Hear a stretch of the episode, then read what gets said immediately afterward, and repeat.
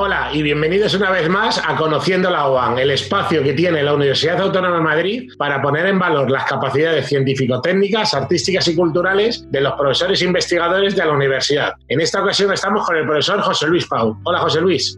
Hola, ¿qué tal, Fidel? José Luis es profesor de la Facultad de Ciencias del Departamento de Física Aplicada de la Universidad Autónoma de Madrid y especialista en semiconductores y dispositivos electrónicos. Concretamente hoy, José Luis, nos gustaría que nos hablaras de los nanosensores electrónicos. ¿Qué son y para qué sirven? Los sensores electrónicos son dispositivos que en general convierten bueno, pues una estimulación externa en una señal eléctrica que podemos medir. Esta estimulación externa puede ser pues, la luz, eh, la temperatura, puede ser un gas, el pH de un líquido, una molécula de ADN o una proteína están generalmente basados en materiales semiconductores, como lo pueden estar los microprocesadores de nuestros ordenadores o los LEDs que utilizamos hoy en día para, para iluminación.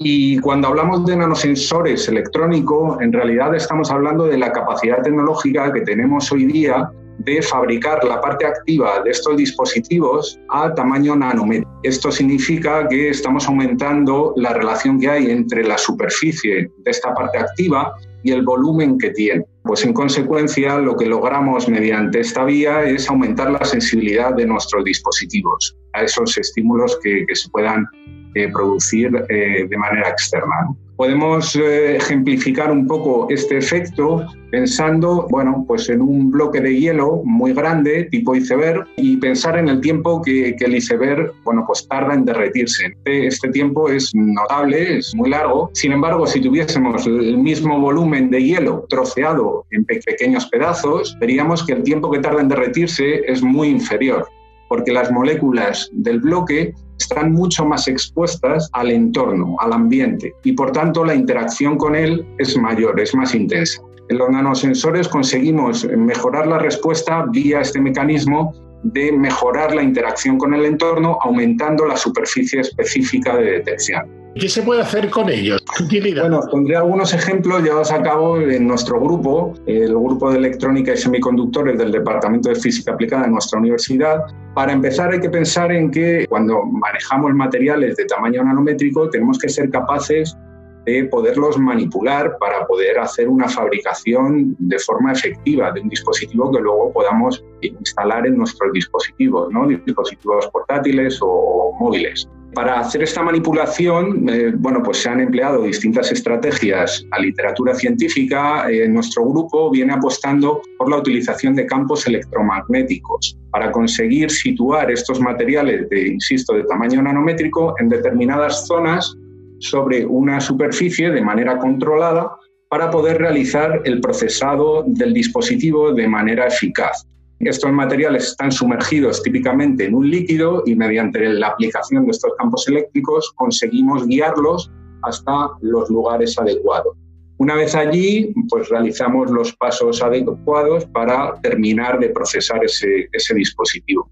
Así hemos logrado, entre otros, desarrollar nanosensores de radiación ultravioleta, de radiación infrarroja, nanosensores de gases como pueda ser el hidrógeno, de aromas como puedan ser el alcohol, el mentol o el café, y algunas moléculas orgánicas como cadenas de ADN y la detección de mutaciones en las mismas.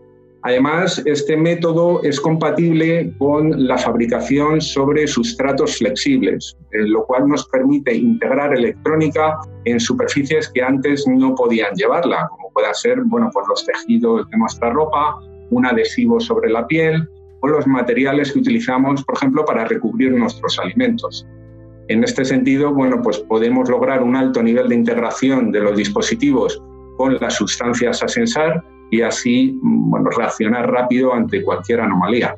La verdad es que es una tecnología impresionantemente útil y muy necesaria. Eh, si tuviéramos que pensar en sus aplicaciones de futuro y cómo la Universidad Autónoma de Madrid, que ha destacado históricamente por su conocimiento y sus capacidades científico-técnicas en el área de los materiales, ¿En qué podríamos estar pensando de cara a futuro y con qué industrias sería muy interesante poder plantear proyectos de trabajo futuro? Hay de decir que los sensores forman parte de nuestra vida cotidiana. Los encontramos en elementos comunes, desde que pueda ser la caldera de nuestra casa, los termómetros digitales o las pulseras de actividad que hoy en día están tan de moda, ¿verdad?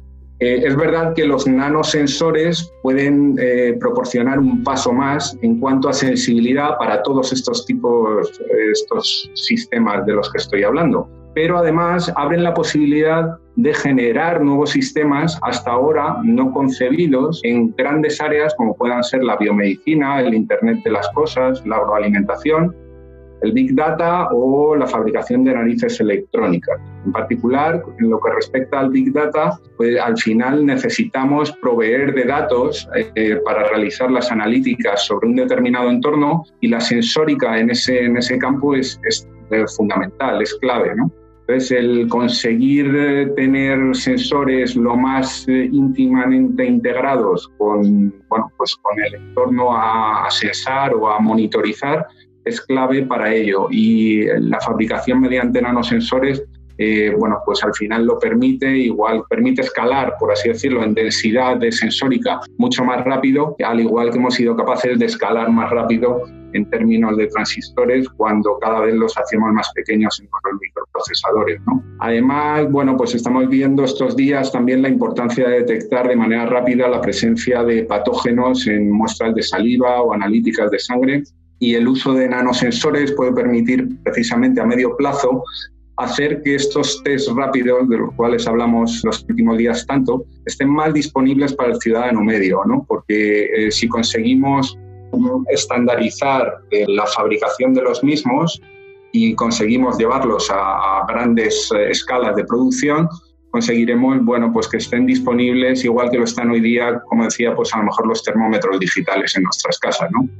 forma que bueno, pensamos que es una, una línea a seguir cara a futuro y bueno, mejorar en, en el fondo pues, la salud de los, de los ciudadanos. La verdad es que la sensórica es una parte de la ciencia física que desde la Universidad Autónoma de Madrid consideramos y creemos que tenemos un gran potencial y capacidades de presente y futuro para trabajar con la industria. No habrá industria de por ejemplo, del Big Data si no se recogen miles y miles de datos y la sensórica es la ciencia que permite pasar los datos desde las actividades físicas y químicas y biológicas al final a los procesamientos informáticos para luego poder realmente desarrollar esa inteligencia, ¿no? Esa inteligencia basada en el conocimiento y que desde la universidad apoyamos tanto. Muchísimas gracias, José Luis Pau, profesor del Departamento de Física Aplicada de la Facultad de Ciencias de la UAM, por ilustrarnos y por ayudarnos a comprender mejor cómo son los nanosensores electrónicos y poner al servicio de la sociedad al final las capacidades científicas del grupo grupo que trabajas. Muchas gracias.